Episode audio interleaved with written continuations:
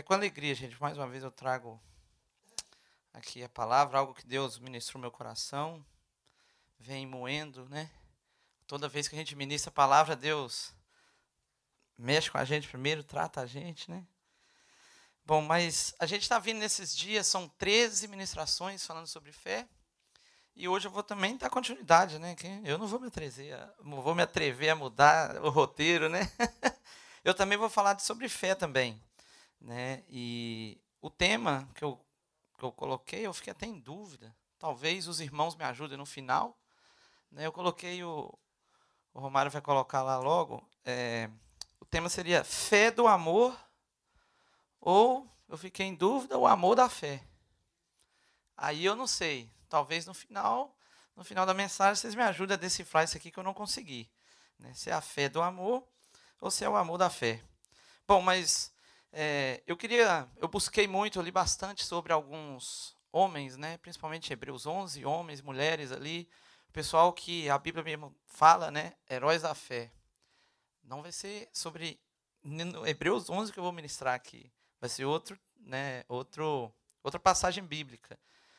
Mas o que me chamou a atenção é porque toda vez que a gente começa a pesquisar, a procurar, a ler, né, e, e, aprofundar um pouco mais na vida desses homens, né, por exemplo, a Bíblia fala de vários, né, fala de Abel, de Enoque, de Abraão, de Noé, de Davi, de Sansão, de Samuel, dos profetas, e vai citando ali vários nomes.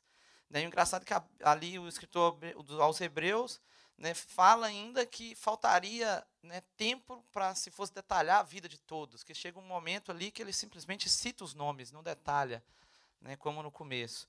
E chama atenção isso, porque são vários. Né? E também a Bíblia, também ali, é, lendo Hebreus 11, narra também algo né, que chama atenção também, que a Bíblia fala que esses homens e essas mulheres, né, os heróis da fé, eles não eram dignos desse mundo. E quando a gente começa a ler e fala assim, uau, esse, esse, esse pessoal aí não era nem digno né, desse mundo, a própria Bíblia está falando isso, a própria palavra de Deus está falando. Mas eu não quero aqui desanimar ou desencorajar você, falar assim, uau, esse cara tá, esse pessoal aí está muito distante. Né? Como diria um jogador lá do Flamengo, Bruno Henrique, está em outro patamar esse pessoal, né? Mas não é isso a minha, a minha motivação aqui hoje. Na verdade, é ao contrário, é encorajar né, através do testemunho desses homens de fé, dos heróis de fé, que são vários, alguns estão na Bíblia, alguns têm no, nos livros históricos, né? Por exemplo, mesmo o pessoal que eu vou usar aqui hoje está num livro histórico, né, que são heróis da fé também. Pessoas que não balançaram, sempre ficaram firmes na sua fé, né? Mas eu entendo, eu entendo, tá, gente? Esse pensamento, às vezes a gente começa a ler, estudar e fala assim, uau, eu não chego lá não. Né? Mas a gente tem que perseverar, a gente tem que buscar né, e cumprir o propósito. Né? Eu achei engraçado o Vanderlei no começo aqui falou né, da felicidade verdadeira. E eu vou falar aqui também um pouco sobre a felicidade também verdadeira. Né? E, mas a intenção verdadeira é de provocar, assim como eu fui provocado, o coração de cada um de vocês aqui. Né? Eu fui literalmente provocado ou desafiado né, a me mover um pouco mais. Né, com, com quando você vai estudando e vai lendo, você fala assim, uau, o que, que eu estou fazendo? Né? Quando você para assim, o que, que eu estou fazendo do, do, do, do, propósito de Deus tem para mim? O que, que eu estou fazendo da minha vida aqui? Né? Que Deus preparou tudo para mim e às vezes a gente está fugindo do propósito. Porque nossa vida hoje, se a gente for honestos com nós mesmos, né? e eu falo isso por mim, hoje a gente está mais preocupado com as coisas desse mundo do que com as coisas de Deus. A gente está preocupado com a carreira da gente, né, com o trabalho. A gente está preocupado até com títulos, né? Títulos que a gente recebe. A gente está preocupado com cursos para melhorar, talvez, o desempenho. Mas o triste é que para melhorar o desempenho, na maioria das vezes, é no trabalho. Nunca é um curso para melhorar o desempenho no casamento. Nunca é um curso para desenrolar, desenvolver ou melhorar né, o desempenho, talvez, com os filhos, na criação dos filhos. Né? Infelizmente, por isso que eu estou falando, se você for honesto com você mesmo, você vai reconhecer que hoje nós estamos preocupados, procurando muito mais as coisas para aqui, desse mundo. Né? Preocupado em ganhar mais e mais e mais e mais dinheiro, nunca é o suficiente. Teve uma lição do GP que fala sobre dinheiro. ela mexeu comigo. Eu sempre, sempre que eu tenho oportunidade, eu, eu lembro disso, porque a gente fica aqui procurando isso. É dinheiro, é dinheiro, esquece das coisas de Deus. Assim, o trabalho vai em primeiro lugar, a preparação para melhorar o trabalho vai em segundo, e se sobra um tempinho, vai alguma coisa para Deus. Essa é a grande verdade. Né? E por isso que eu digo que quando eu me deparei com isso, eu comecei a estudar, eu falei assim, eu preciso de me mover um pouco mais. Né? E a gente fica procurando essas coisas achando que vai encontrar o quê? A verdadeira felicidade. A gente acha que a, a felicidade está nessas coisas. Né? A busca pela realização pessoal, a gente acha que está nisso. Que a gente vai ser feliz de verdade, vai se sentir realizado buscando essas coisas. Mas a verdadeira, a verdadeira felicidade está ligada diretamente. está ligada diretamente com o propósito de Deus para a vida de cada um de nós. Se você quer ser feliz de verdade e quer se sentir realizado, você vai ter que saber qual, é o, seu, qual o propósito de Deus para a sua vida. E aí sim, quando você alinhar né, a sua vontade, que nós temos as nossas vontades. Cada um aqui tem a sua. Né? Mas quando você alinha essa vontade que você tem com o propósito de Deus, aí sim você vai ser feliz de verdade, você vai se sentir realizado. E é dentro desse propósito de Deus, desculpa, gente, que nós vamos nos sentir felizes, realizados, né, de verdade, e nada, nada vai abalar a gente. Vai, pode acontecer alguma circunstância contrária, você está no propósito de Deus. É o que acontecia com esses heróis da fé, quando você vê e vai estudar. O que, que acontecia? Eles tinham a direção de Deus, eles buscavam, eles clamavam, Deus direcionava, eles sabiam o propósito deles, não sabia como ia acontecer, né? Deus não falou com nenhum deles, né? Vai que eu já... e, e mostrou tudo antes. Não, sempre foi pela fé, por isso que eles são heróis da fé. Eles perseveraram na fé, com Deus, crendo, confiando nele. Né? E teve um homem também, um herói da fé também, um homem importante também, que disse assim, né, que foi Agostinho: O meu coração descansa em ti. Né? Agostinho e esses homens, heróis da fé, eles se destacaram porque eles andavam no propósito de Deus. Eles oravam a Deus. Eles clamavam a Deus, como disse Jeremias né, 29, 12 também, que eu tinha até marcado para me ler, né, que então vocês, então vocês clamarão a mim, virão orar a mim, eu os, os ouvirei. Vocês me procurarão e me acharão quando me procurarem de todo o coração.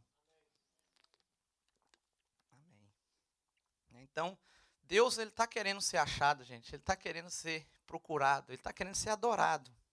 Mas a gente tem que querer isso também. A gente tem que querer buscar, né? E quando a gente está no propósito de Deus, vem algumas circunstâncias difíceis na vida da gente. Pode ser num casamento, pode ser num relacionamento com filhos, amigos ou familiares mais distantes. Né? Alguns heróis da fé eles sofreram um naufrágio durante a sua caminhada cristã. Eles sofreram açoites, né? sofreram prisão, mas nenhum deles, né, nenhum deles, ele desistiu da caminhada. Eles passaram e suportaram tudo isso porque estavam onde? Alinhados com o propósito de Deus. Né? Todo esse tempo que eles andaram, que eles estiveram debaixo do propósito de Deus, eles não balançaram na fé, sempre ficaram firmes. E eu quero isso, né, desafiar. Assim como eu fui também desafiado, ou mexido, ou balançado dentro de mim, sobre buscar esse propósito de Deus para a vida da gente.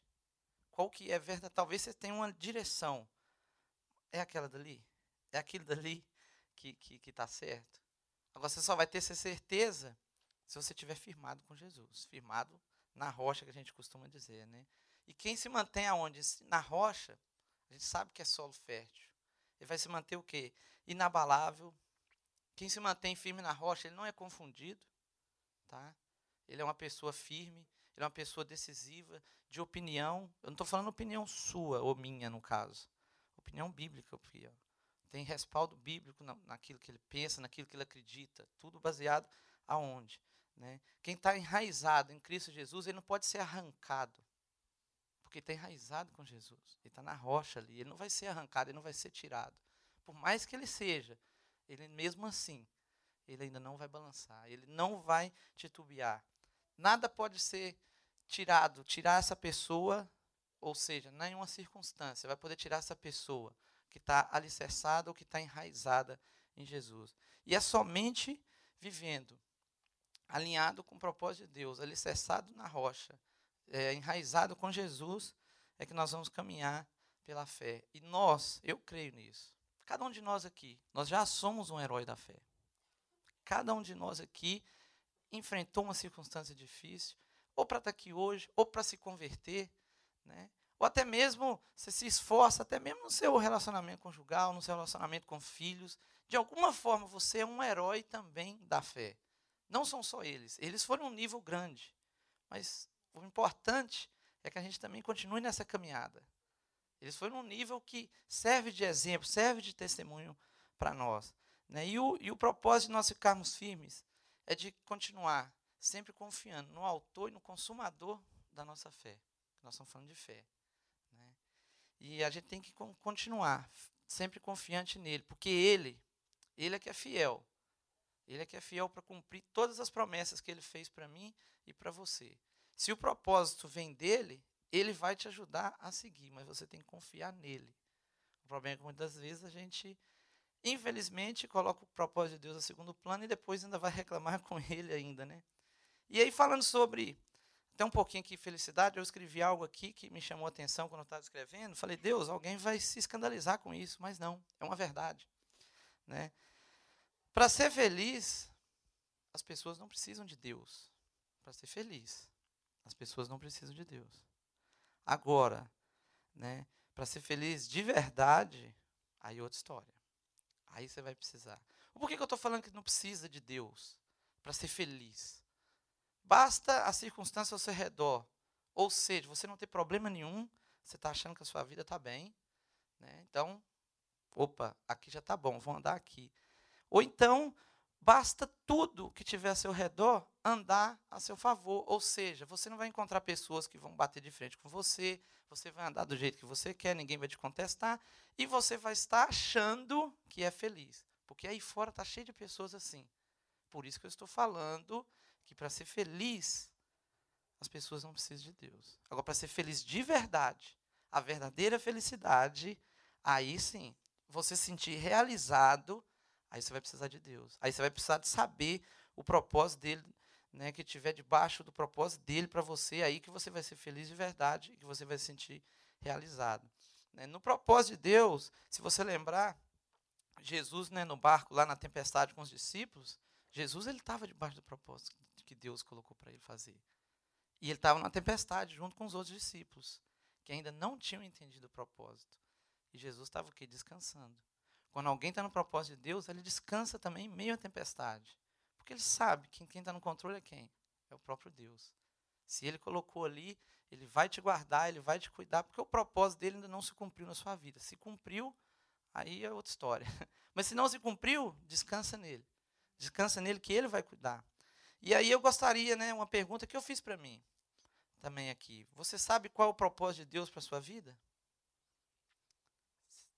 Você sabe? Você tem certeza do propósito de Deus tem para você? Você já tem certeza disso? Né? Tudo que é criado tem um propósito. Tudo que o homem também cria tem um propósito específico.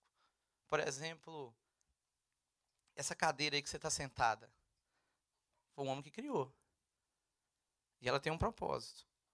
E ele criou de várias maneiras.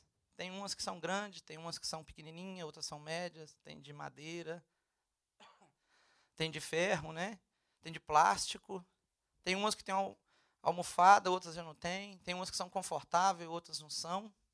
Mas todas elas têm um propósito, seguem o mesmo propósito. E o homem criou uma cadeira, né? E ele também deu nome para ela. E ele colocou o propósito dela é esse. Deus também criou eu e você, né? E agora ele também tem um propósito para você. E você tem que descobrir qual que é esse propósito. Por isso que Jeremias 19, 29, 12 fala: busca ele, vai clamar a ele, ore a ele, que ele vai te falar. É ele que vai te falar. Não é o seu líder de GP, não é o seu pastor, mas essas pessoas podem te ajudar a descobrir o seu propósito, tá? Mas não quer dizer que é elas que vão falar com você. É Deus que vai falar com você, é Ele que vai confirmar. Algumas pessoas podem ter é, uma tendência para o lado pastoral, ou para o lado de aconselhamento, ou para o lado para trabalhar em certas áreas com criança. Talvez o pastor ele vai te direcionar. Fala assim, olha, Você leva jeito para essa área, vai buscar de Deus. Isso é o principal. Sempre buscar de Deus para você descobrir né, o, seu, o seu propósito. Né? E, e quando você for buscar a Deus, eu coloquei três coisinhas aqui, rapidinho. Tá? Quando você for buscar a Deus, a primeira coisa que você vai fazer com Deus, você vai pedir a Deus para que você entre na agenda dele. Não é você pedir a Deus para ele entrar na sua agenda. Porque quando Deus entra na sua agenda, ele vai ter que fazer o que você quer. Mas quando você entra na agenda dele, aí é você que vai fazer o que ele quer. E esse que tem que ser o nosso caminhar com ele. Né? Nós temos que fazer o que ele quer, não o que a gente quer. Na verdade, a gente acha que Deus vem aqui, agora o Senhor vai andar comigo, mas eu que vou guiando. E não é assim. Né? E também não queira contar os seus planos para Ele, na intenção de que Ele venha realizar os seus planos. Escute os planos que Ele tem para você. Escute o que, que Ele tem para você, deixe Ele te apresentar. E se enquadrar com os seus, e se puder dar um ajuste, benção. Se não, segue os planos dele. Os planos dele, os pensamentos dele a respeito meu e seu são muito maiores do que a gente pensa. Então entrega isso na mão dele quando você for orar e buscar o seu propósito, né? E também que eu e você a gente deixa ele guiar a minha e a sua vida. Muitas das vezes a gente não deixa. Muitas das vezes a gente pega a rédea, né, toma conta, mas ele é que vai nos guiar, né, como o salmista diz, ele é que vai nos levar, né, por águas tranquilas, né, e por, por pastos, pastos verdejantes. Ele é que vai nos levar lá. Não é a gente que vai levar ele lá, não. É ele que tem tudo preparado, sabe o caminho. Então que a gente entrega isso né, na mão dele e saiba entender que é nós que vamos entrar na agenda de Deus, que os planos deles é que vão fazer diferença na nossa vida e que também ele é que vai guiar a minha e a sua vida. Amém, gente? E eu gostaria então de, de ler aqui 1 Coríntios, se puder abrir, Romário, você conseguiu? 1 Coríntios 13, de 1 ao 13. Nós vamos ler todo todo o capítulo de 13 de Coríntios, né? E daqui nós vamos, vamos tirar duas lições aqui, que tem a ver lá com os heróis da fé. E aí aproveitar também que quem não leu nenhum capítulo da Bíblia hoje, nós vamos ler um inteiro aqui hoje, então. Você já pode falar, hoje eu li, Deus, um capítulo da Bíblia. Amém? Todo mundo tem aí? 1 Coríntios 13, de 1 ao 13, diz assim a palavra de Deus: Ainda que eu fale a língua dos homens e dos anjos, se não tiver amor, serei como um sino que ressoa ou como um prato que retine. E aqui eu quero abrir só um parênteses rapidinho, né? Isso significa aqui que, ainda que você fale em línguas mais que todo mundo, você fala sozinho, fala em grupo, em oração, em louvor, em adoração, ainda que você fale em línguas mais que todos, se não tiver amor, hum, isso não vai servir de nada. Isso é a palavra de Deus está falando. Né? E o problema do falar em línguas é que muitas das vezes ele é confundido com a pessoa que ela é muito espiritual. Né? E eu sou a favor, tá, gente? Eu prezo e sou apaixonado pelo dom de línguas. Mas nós temos que ter, entender isso aqui, ó, amor. Por isso que lá eu coloquei a fé do amor, o amor da fé. Mas vocês vão entendendo, por isso que eu falei lá, vocês vão me ajudar a decifrar esse pequeno enigma, né? Continuando, ainda que eu tenha dom de profecia, saiba todos os mistérios e todo o conhecimento, e tenha uma fé capaz de mover montanhas, se não tiver amor, nada serei. Ainda que eu dê aos pobres tudo o que possuo, entregue o meu corpo para ser queimado, se não tiver amor, nada disso me valerá. Ah, eu queria fazer até uma pausa aí também. Aqui nós aprendemos outra coisa aqui né, nesse versículo, né, que se, mesmo se eu entregar tudo, vender as, tudo que eu tenho, entregar para os pobres, se não tiver amor, não vai valer de nada. Porque nós não vamos impressionar Deus com isso. Deus não é impressionado pela motivação que você, a gente faz, muitas das vezes algumas pessoas fazem para aparecer. Vamos colocar assim, não. A motivação tem que estar tá correta, tem que ser por amor. A motivação sua que você está fazendo tem que ser por amor. Aí sim, se você vender tudo, entregar aos pobres, porque você ama aquelas, aqueles pobres, ou ama a Deus, porque Porque a gente tem que amar a Deus primeiro e depois o nosso próximo. Como é que a gente vai amar o próximo se a gente não ama a Deus? Vai ser difícil. A gente fala que ama a Deus, como a gente cantou ali, te amarei, Senhor meu Deus. Será que a gente ama mesmo quando a gente canta? Cantar é fácil, agora nas nossas atitudes no dia a dia, demonstrar esse amor que a gente diz ter por Deus, para o próximo, é bem diferente. Principalmente para os nossos inimigos, que Jesus coloca uma dificuldade grande para a gente, né, que é amar os nossos inimigos, orar por eles. É complicado. Por isso que é, é, eu estou aqui hoje para encorajar você e a mim também a fazer isso, a ter essas atitudes. Né?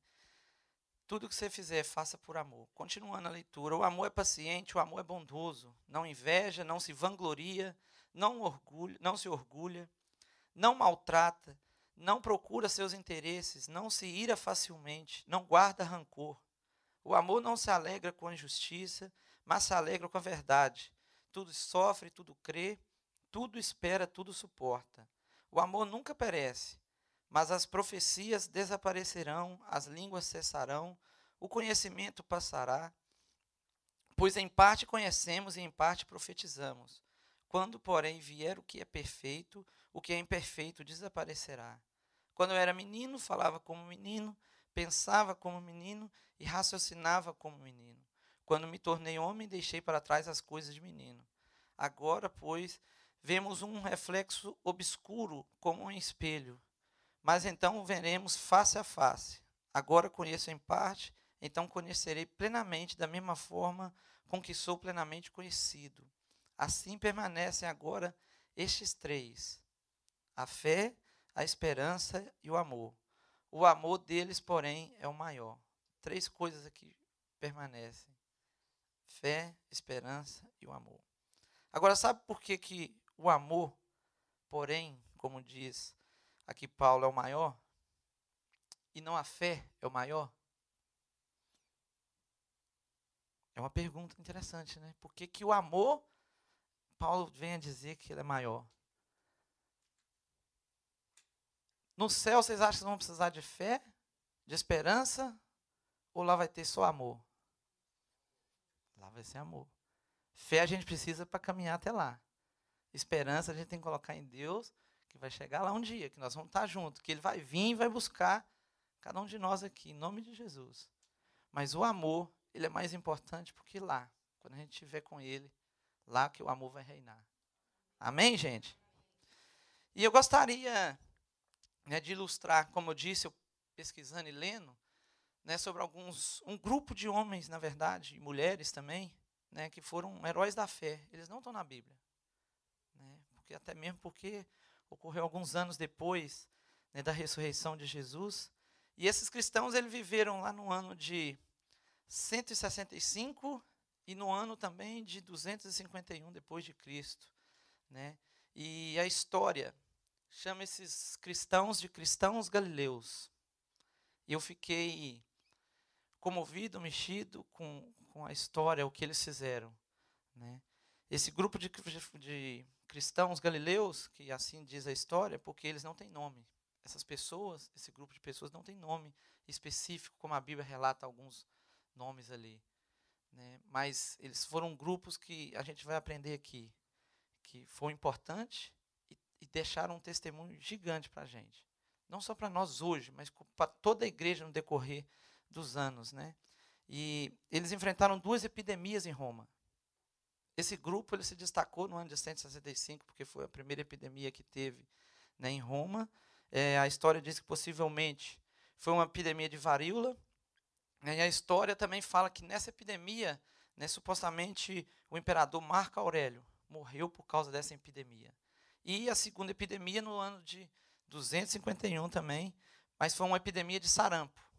Essa foi bem mais agressiva do que a primeira de varíola. Eu lendo, eu vi que parece que a de varíola morria mais ou menos duas mil pessoas por dia. E a de sarampo morria mais ou menos 5 mil pessoas por dia. Né? E essa, essa, essa segunda epidemia devastou mais ou menos 25% da população da época. De tão grave que ela foi.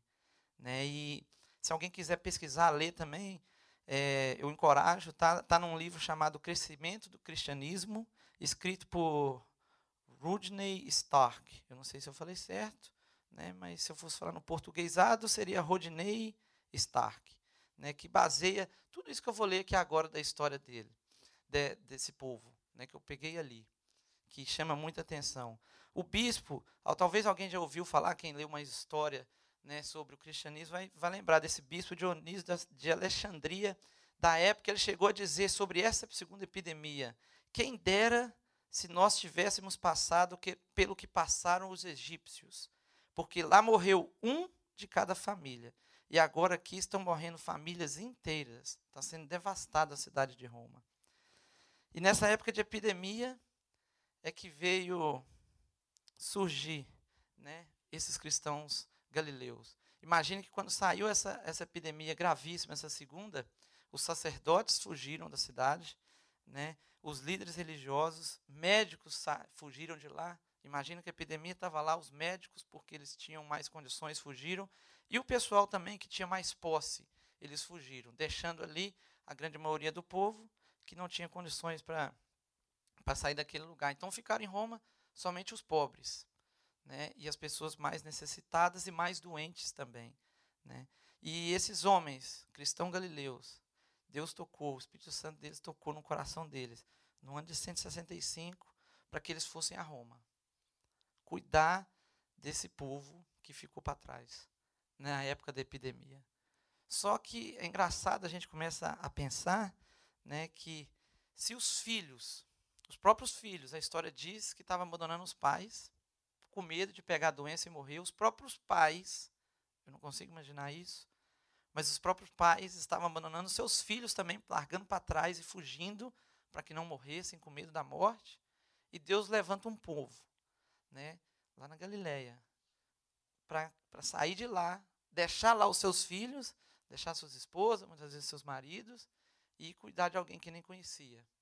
Isso foi Deus, é Deus que faz. Isso no ano de 165.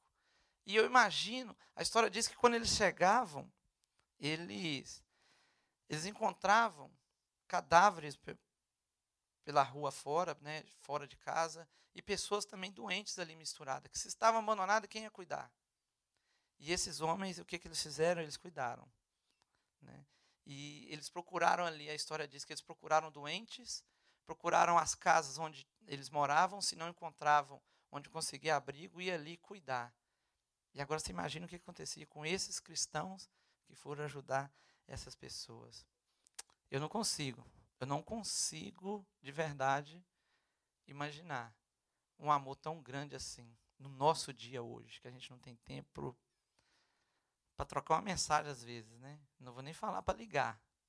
Visitar, então esquece, isso aí está fora de cogitação. Mas para simplesmente trocar uma mensagem, você está tudo bem? Certa vez eu, eu ouvi né, dos nossos pastores, ninguém, ninguém manda mensagem. Raramente. Se você manda, parabéns. Né? Perguntando como é que ele está. Se está precisando de oração, se está tudo bem. Né? Nós somos muito egoístas. Infelizmente, nessa parte. A gente cobra dele. A oração dele por nossas vidas. A oração da pastora por nossas vidas. E a gente? O que, que eu e você nós estamos fazendo para cobrir a vida deles também de oração? Né? Imagina você que os pais estavam largando e aí aquele outro grupo larga os seus filhos para ir cuidar dos filhos dos pais que largaram, que abandonaram. Tudo por amor a quem? Amor de Deus. Está onde? Debaixo do propósito de Deus. Por isso que eu falei no comecinho sobre o propósito. Sobre aquilo que você quer para a sua vida está é, alinhada com o propósito de Deus. Que aí você vai cumprir e você não vai balançar. Porque imagina você chegar lá, encontrar as pessoas ali doentes, sabendo que aquilo dali é contagioso, pode passar. É que algumas pessoas têm o sistema imunológico forte, mais forte que as outras e não vão pegar. Outras vão pegar e não vai agir como é diferente. É um vírus. Mas tem um risco. E aí? Você vai arriscar? Eu confesso a você que ia ser difícil. Se eu falar que eu iria assim de bucha, eu estou sendo hipócrita. Deus ia ter que falar muito no meu coração. E aí, eu ia fazer como Gideão, confirma assim, confirma assado, para ver se eu iria mesmo. Mas o engraçado, João 3,16, todo mundo conhece, né? João 3,16 diz assim: Porque Deus amou tanto o mundo que deu seu Filho unigênito para que todo que nele crê não pereça, mas tenha vida eterna. Mas olha o que diz João, o, primeiro a João 3,16 também. Nisso conhecemos o que é o amor. Jesus Cristo deu a sua vida por nós e devemos dar a nossa vida por nossos irmãos. Olha, João 3,16 e 1 João 3,16 muda. Deus deu a vida do filho dele para que todo aquele que nele crê não pereça. Agora a coisa volta, hein? Nós já conhecemos esse amor e agora nós devemos fazer o quê? O mesmo que Jesus fez por nós. E esses cristãos ali galileus, né, eles viveram esse amor. Eles entenderam que aquele que salvar a sua vida, segundo o próprio Jesus disse, aquele que busca salvar a sua vida vai perder. Mas aquele que, salva, que perder a sua vida, mostrando amor a Ele, porque isso é demonstração de amor a Jesus. Não vem falar que eles estavam fazendo porque eles amam, não. A misericórdia, a compaixão tomou conta deles, porque Jesus fez por cada um deles que entenderam o sacrifício de Jesus naquela cruz. Aí quem faz isso por amor de Jesus, aí sim vai ganhar a sua vida. Isso é Jesus falando. Né? Esses irmãos ali, eles viveram neste mundo mas você lembra Hebreus 11 que eu falei que a Bíblia narrava que aqueles heróis da fé não eram dignos desse mundo? Esses, esses, esses cristãos aqui, galileus também, eles não eram dignos desse mundo, não, gente. Eles já deviam estar tá, tá com Deus, fazer, Deus devia fazer com eles igual fez com Enoque, né? Vem aqui, já vem para perto de mim. Né? Esses irmãos, ele, eles entregaram as suas vidas de verdade para Jesus. De verdade. Você lembra que eu falei lá atrás? Quando você orar, deixar entrar, você entrar nos planos, na agenda de Deus, depois deixar Ele te guiar também. O guiar o, o, é o último passo, né? Eles de verdade entregaram suas vidas a Deus e eles foram guiados por Deus, de verdade mesmo, diferente de mim hoje, né? Infelizmente, né? Esses esses irmãos, eles não fizeram nenhum milagre, tá? Eles chegaram ali, eles simplesmente foram cuidar das pessoas. Eles não fizeram nenhum milagre naquele lugar. A história não narra eles orando e o Espírito Santo descendo eles falam, e o pessoal falando em língua. A história não narra eles orando, pedindo cura e as pessoas sendo curadas, não narra nada disso. Mas a história narra eles demonstrando o amor que eles receberam por aquele povo. Né? E a história também narra que depois desse povo ali, depois dos cristãos galileus passar em Roma, o cristianismo cresceu de forma a, a gente tem costume de ver na bolsa de valores crescendo assim na vertical, mais inclinado. A história narra que ele foi assim, reto para cima. De tanto que cresceu, demonstração do amor. Ou seja, a fé deles fez com que ele demonstrasse o amor. Aí agora eu já não sei se é o amor que fez com que a fé deles em Deus continuasse. Vocês vão me ajudar no final. Imagina que as pessoas perguntavam, né? É, as pessoas sendo cuidadas. Porque a gente pergunta, quando alguém faz algo extremamente bom para a gente, você quer saber de onde é que está vindo aquilo ali. Essa é a nossa chance também de demonstrar o amor como eles fizeram. Não dessa forma, porque hoje em dia, também esse mundo aqui, nosso meio, nós também, nós também estamos vivendo uma epidemia. Algumas epidemias, eu diria. Né?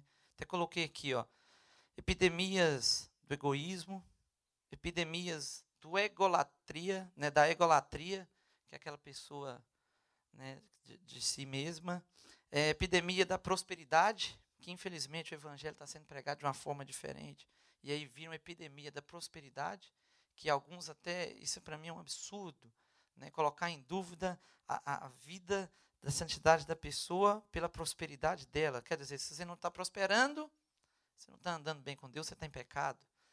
Bom, Epidemia também do milagre, infelizmente, é assim, né? As pessoas vão atrás de milagre, onde é que tem, onde é que tem um, um pastor ali, ou alguém ali, um missionário, algo que ora ali e acontece na hora, imediatamente, também está virando uma epidemia.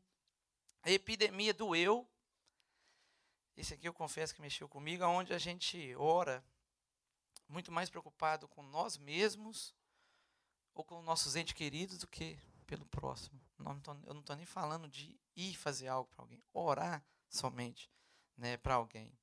Nós também estamos vivendo epidemia também de insensibilidade. As pessoas estão passando dificuldade ao nosso lado e a gente não tem a sensibilidade de ajudar. Ou sensibilidade também de escutar o Espírito Santo de Deus falando com a gente. Epidemia também da mediocridade.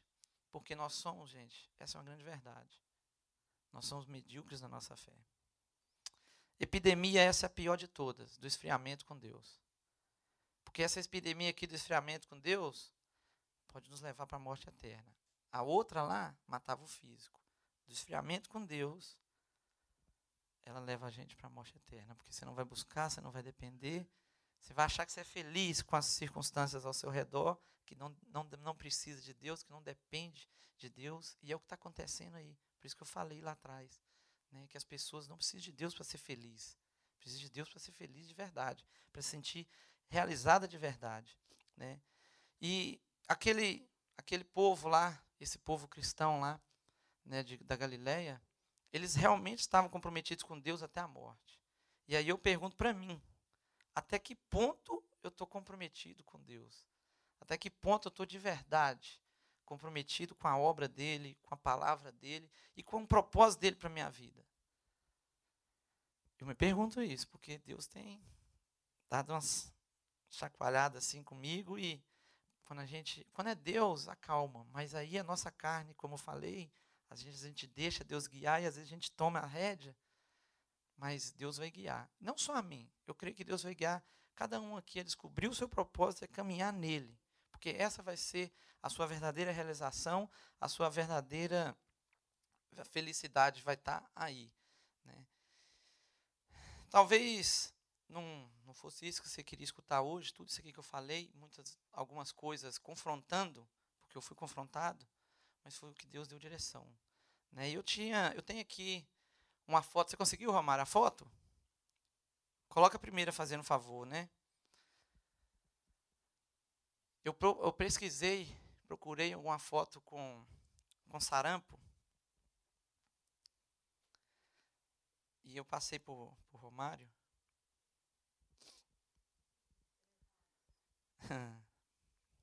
É, triste, né? Dá nojo a gente olhar assim. Essa é a verdade, né? Essa é a foto de alguém com sarampo infestado. Né? Eles, aquele povo que chegou naquela cidade viu isso aí. Viu essa, viu essa imagem. Agora, fala a verdade, você olhando assim, dá vontade de virar o rosto e sair, né? Passar direto.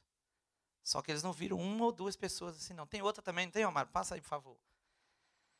Isso aí é no corpo. Né? Agora imagina você sabendo que isso aí pode estar com você. Ou se vai o casal para a obra, a minha esposa pode pegar, ou eu. E aí? Por que, que, por que, que eu procurei? Porque no, no livro fala que a, a imagem deveria ser terrível, e é. E é. A gente está vendo uma pessoa ali, a gente viu um rosto. Agora imagina você ver são 5 mil por dia, gente, que morreu na segunda epidemia. Eu imagino o desespero que não deve ter sido. Né? Mas é, existem pessoas que estão assim, ó, ao nosso redor. Só que estão por dentro, assim. Desse jeito ali. Todo estourado, podre. E o que, que nós estamos fazendo com essas pessoas que estão ao nosso redor, que estão assim? A gente está preocupado? A gente mesmo, né? Tem uma carta também do bispo de Alexandria, que é essa daí. Dionísio, bispo de Alexandria. Esse foi um homem que ele escreveu depois de tudo que aconteceu e tudo foi resolvido ali, a, a coisa baixou, né? E ele diz assim: Muitos de nossos irmãos cristãos revelaram um amor e uma lealdade sem limite, jamais se poupando e pensando apenas no outro. E aí, quando você lê assim, né, eu, essa, essa carta, alguém já, já grifou ali, eu imagino, mas ali, o que me chamou a minha atenção, pensando apenas no outro. Quantas vezes, olha o que eu pensei, né? Essa é uma grande verdade. Quantas vezes eu vim aqui no altar de Deus pensando em alguém? Eu sempre vim aqui pensando em mim, na minha esposa, na minha filha, no meu casamento, ou no meu trabalho, ou só por mim mesmo. Mas quantas vezes a gente já pensou apenas, olha lá, pensando apenas no outro. Né? Seguindo a carta, sem levar em conta o perigo, sem levar em conta o perigo, encarregaram-se dos doentes, satisfazendo todas as suas necessidades e prestando-lhes assistência em Cristo. E com, e com eles partiram dessa vida serenamente felizes. Olha lá, ó. Partiram dessa vida serenamente felizes. A felicidade de verdade. Eles pegavam a doença, né, que a carta do bispo está falando, eles pegaram a doença também, morriam, mas estavam morrendo felizes. Porque a verdadeira felicidade está onde?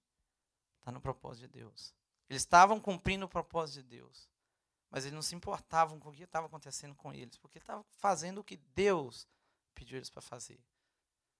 Por isso que eles estavam lá, serenamente felizes, pois foram infectados por outros que estavam com a doença, contaminando-se com a enfermidade dos seus semelhantes e alegremente aceitando suas dores. Muitos deles, ao, tratar, ao tratarem e curarem os outros, transferiram a morte alheia para si mesmo e morreram em seu lugar. Os melhores de nossos irmãos perderam sua vida dessa maneira. Grande quantidade de presbíteros, diáconos e leigos conquistando alta condecoração, de sorte que a morte nessa forma. O resultado de grande piedade e sólida fé parece de todos os modos equivalente ao martírio. Parece, olha só, gente, parece, o bispo falou, parece de todos os modos equivalente ao martírio. Isso é um verdadeiro martírio. Você está indo pra, por amor a Jesus, ajudar alguém, você não sabe se você vai voltar. E se você pega aquela doença, vocês viram as fotos, o final dela. Mas ela não estava preocupada com isso. Eles também foram heróis da fé.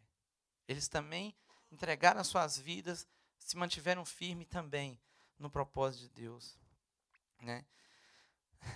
E essa geração nossa, né, ela essa geração nossa ela está assim porque nós fomos, a verdade é essa. Nós estamos sendo também ainda uma geração mimada. Uma geração que não pode confrontar. Não pode. Né? Porque você não pode falar mais do pecado, porque senão você corre o risco de perder pessoas, pessoas vão ficar com raiva. A pessoa pode estar em pecado, se você confronta ela também com amor, tá, gente? E dentro da palavra, ela pode ficar com raiva de você, não te dá razão. E aí acontece aquela coisinha, alguns junta grupinhos, né? Isso é muito normal no nosso meio também, não só lá fora, mas na igreja também, né? Junta grupinhos de querendo apoio das pessoas. Querendo, olha, aconteceu isso comigo e tudo, e você passa a sua versão e a pessoa acaba te apoiando, e isso também gera uma epidemia dentro da igreja também. Acaba contaminando o quê? A igreja, a igreja também. Por quê? Nós somos o quê? Mimado se vai fazer um, um, um, momento de oração aqui na madrugada, não pode. Não pode, mas se for para vir numa festa, a gente vai rindo, vai fácil. Infelizmente. E eu não estou falando aqui tirando o, o, o meu o eu da reta. Não, eu também sou assim. Eu também. Algumas vezes, quando foi feito aqui né, é, culto, fazia o culto e ficava aqui às madrugadas, algumas vezes eu fiquei aqui reclamando. Glória a Deus que eu fiquei, porque Deus trabalhou demais, agiu. Né? Reunião da liderança, algumas vai ficar o domingo inteiro. A gente reclama, né? Um domingo para Deus no mês. Só tiveram três, eu acho, esse ano. E a gente reclama. Vou perder o meu domingo. Hum, vai perder, você está ganhando. Bobo somos nós de pensar assim. Bobo fui eu que pensei assim, glória a Deus que eu vim ainda. Que Deus agiu, né?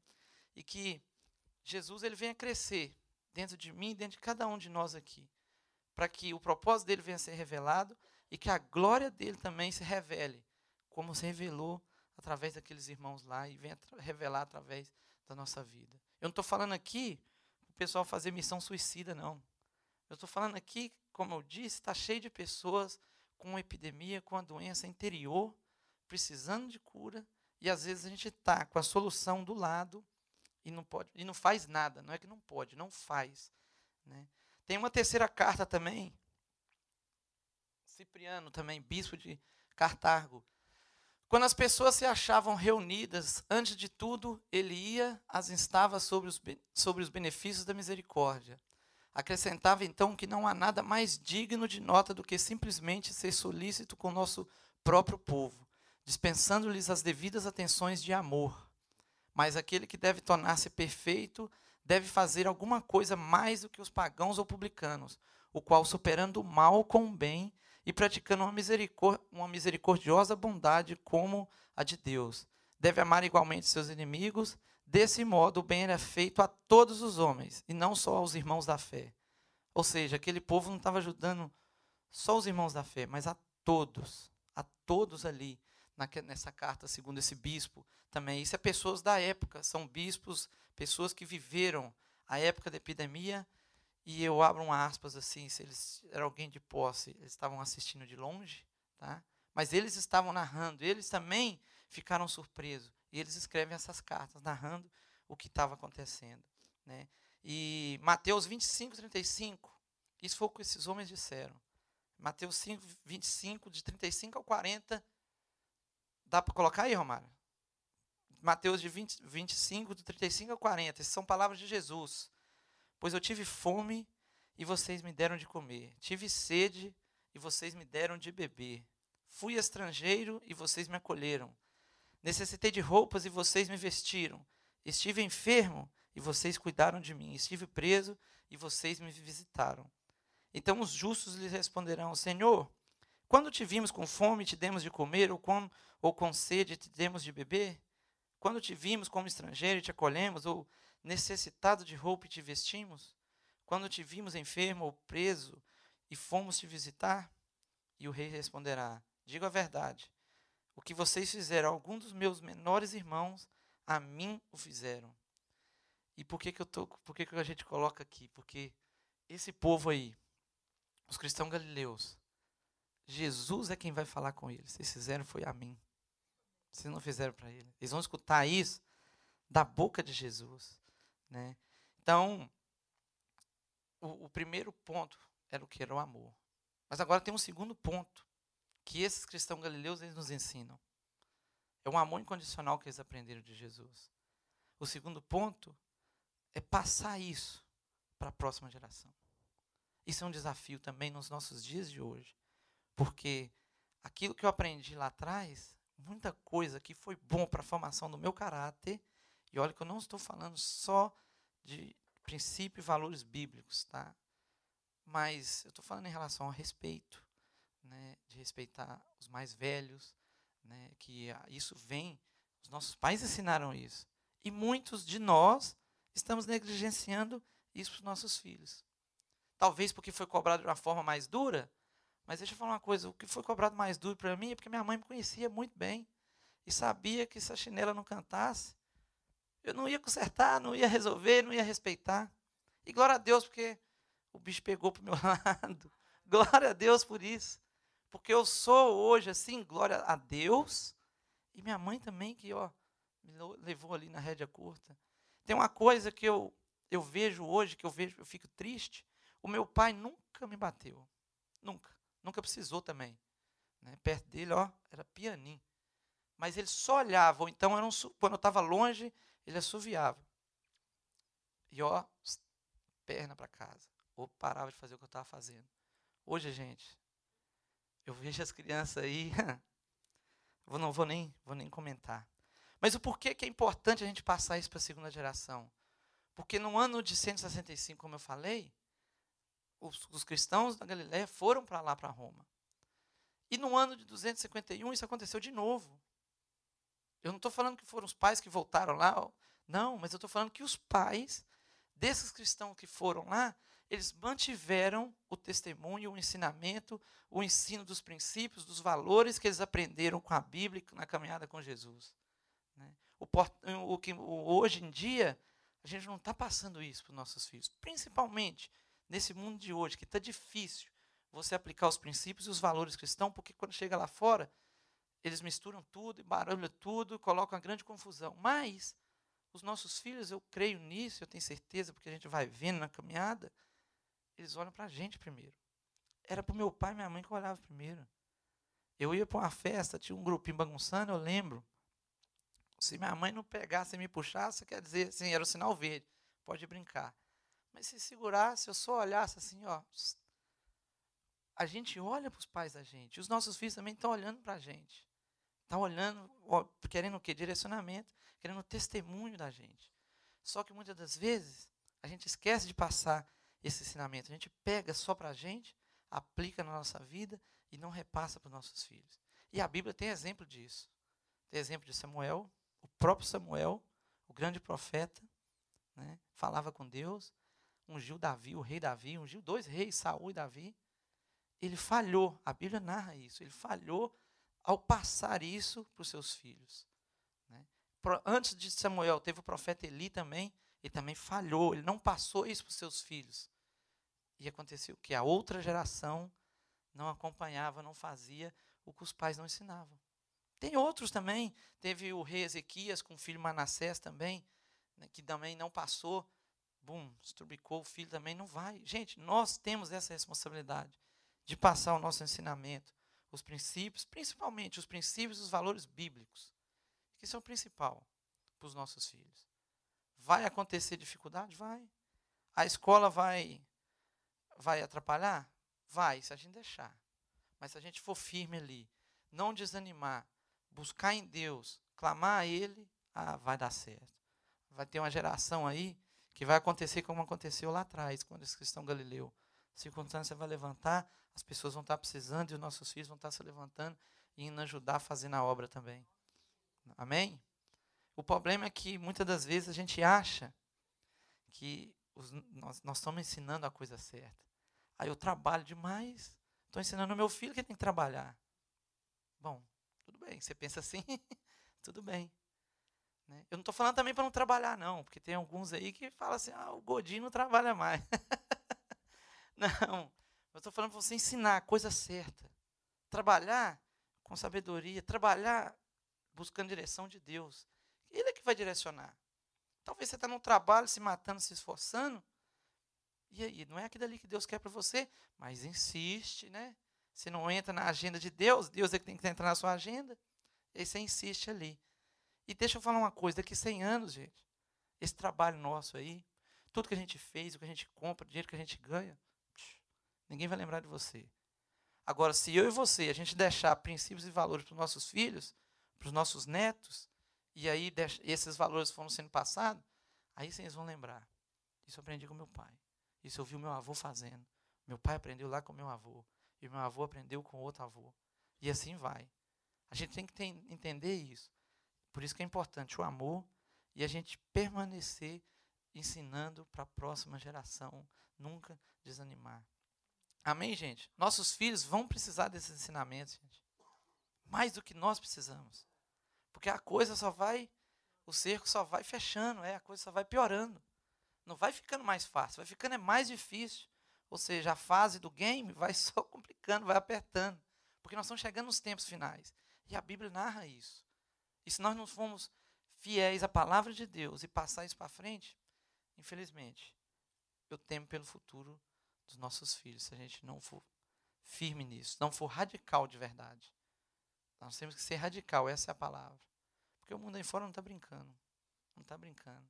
Eles vêm, ó, na, na, sutileza, essa é a palavra, na sutileza, e vai enrolando até a gente, tá?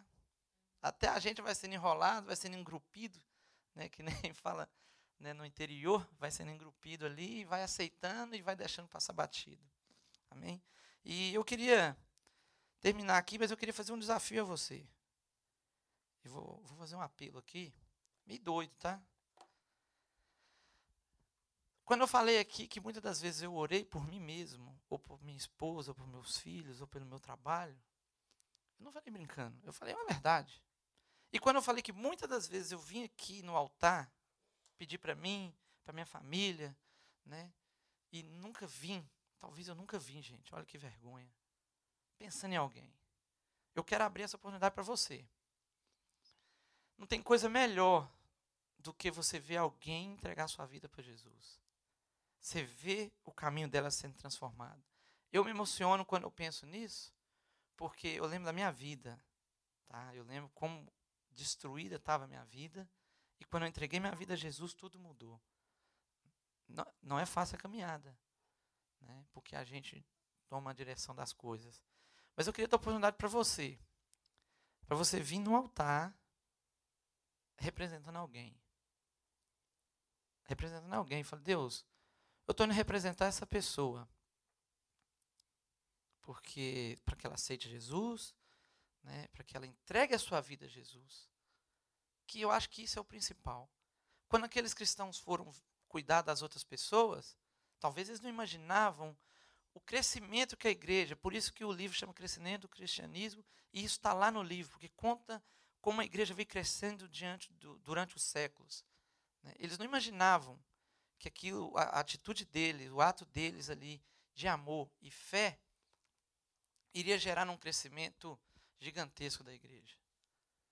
Mas eu queria que você viesse aqui já imaginando que alguém, através de você, que você está representando, onde não precisa ser nessa igreja, não, gente. Igreja é o de menos. Nós temos que preocupar é com a pessoa receber Jesus. É Jesus é que manda. Não é igreja, não é placa, não é pastor, não é denominação, é a palavra de Deus e Jesus. Mesmo que você venha aqui, essa pessoa aceita Jesus lá no Brasil, olha que benção. Glória a Deus por isso. E eu queria desafiar nessa loucura aqui que Deus vai fazendo, né? Você vem aqui representando alguém, se você tem alguém que não é convertido. Mas venha com fé. Venha com fé, porque eu creio. Eu creio que Deus faz. Amém?